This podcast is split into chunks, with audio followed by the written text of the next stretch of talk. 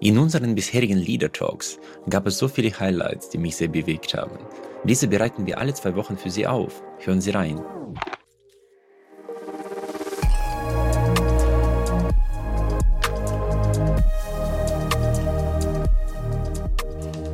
wenn man den Markt betrachtet und die Bedürfnisse der Kunden, das ist ja unheimlich schwierig, weil man ja in der Marktforschung sieht, dass man häufig, wie Henry Ford immer sagte, wenn ich die Kunden gefragt hätte, hätten sie die schnellere Pferde gewünscht und nicht äh, irgendwelche Fahrzeuge. Wie schafft man das, so ein iPhone rauszubringen, so ein iPad rauszubringen, was man eigentlich sich nicht bei den Kunden äh, gewinnt, sondern tatsächlich aus aus Kreativität oder vielleicht Gespür für die Zukunft ableiten kann. Wie, wie kann man sowas fördern? Ja, da würde ich vielleicht zwei Sachen sagen. Es gibt natürlich mhm. diese enormen Durchbrüche, Innovation, wo man sich nicht genau vorstellen kann, was denn das eigentlich heißt und jetzt, wo wir Internet ja. haben, wie wird sich denn das Leben verändern?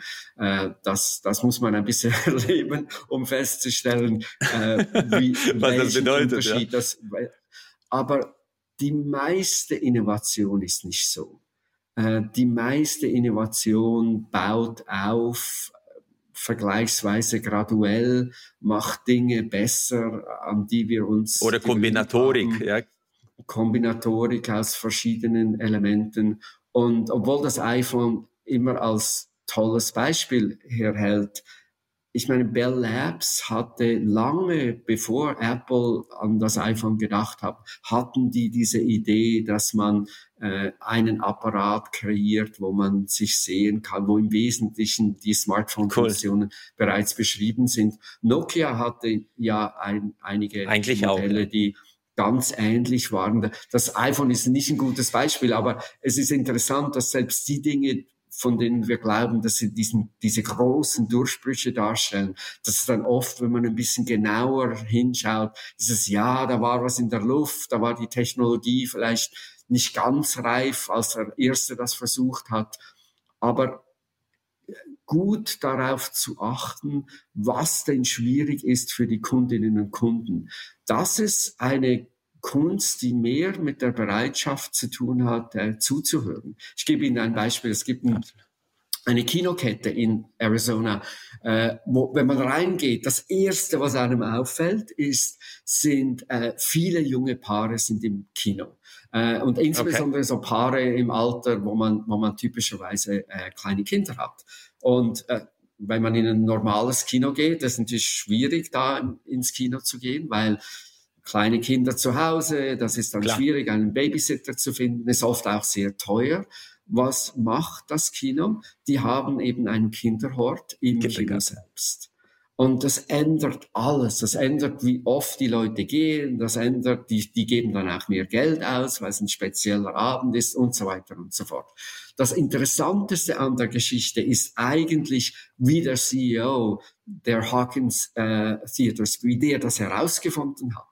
Äh, man würde denken, ja, wenn ich ein Kino betreibe, dann denke ich natürlich dauernd darüber nach, was muss ich tun, um die Leute anzulocken. Ich brauche natürlich angenehme Sitze und ich brauche guten Ton und gutes Bild und so weiter und so fort. Und dann ja, brauche ich klar. eben diese komplementären Produkte. Ich denke darüber nach, gibt es genug Parkplätze.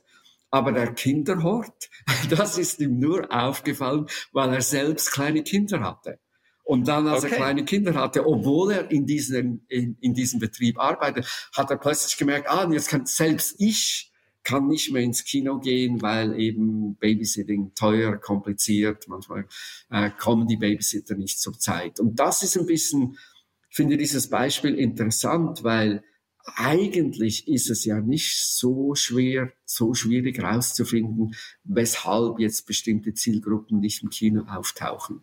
Aber da war selbst mhm. ein, ein professioneller Manager, der über Kino nachdenkt jeden Tag, hatte diese Intuition nur, weil er selbst in dieser schwierigen Lage war. Und das ist es eben oft, dass wenn man sich fast so mit den, mit den Kundenbedürfnissen auseinandersetzt, in, in wirklich in großem Detail, fast Minute für Minute für Minute schaut, was ist jetzt einfach, was ist schwierig, wo, wo könnte man den Kunden unter die Arme greifen, so dass sie dann die Dienstleistungen und die Produkte, die wir produzieren, einfacher konsumieren können.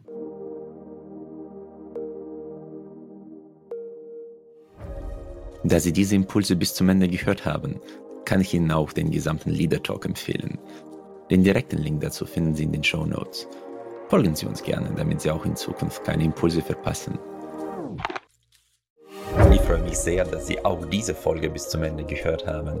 Wir investieren viele Ressourcen und Leidenschaft, um diesen Podcast möglich zu machen. Sie würden uns sehr helfen, wenn Sie dem Podcast folgen und vielleicht auch bewerten würden. Ich danke Ihnen im Voraus. Ich freue mich auf unser Wiederhören.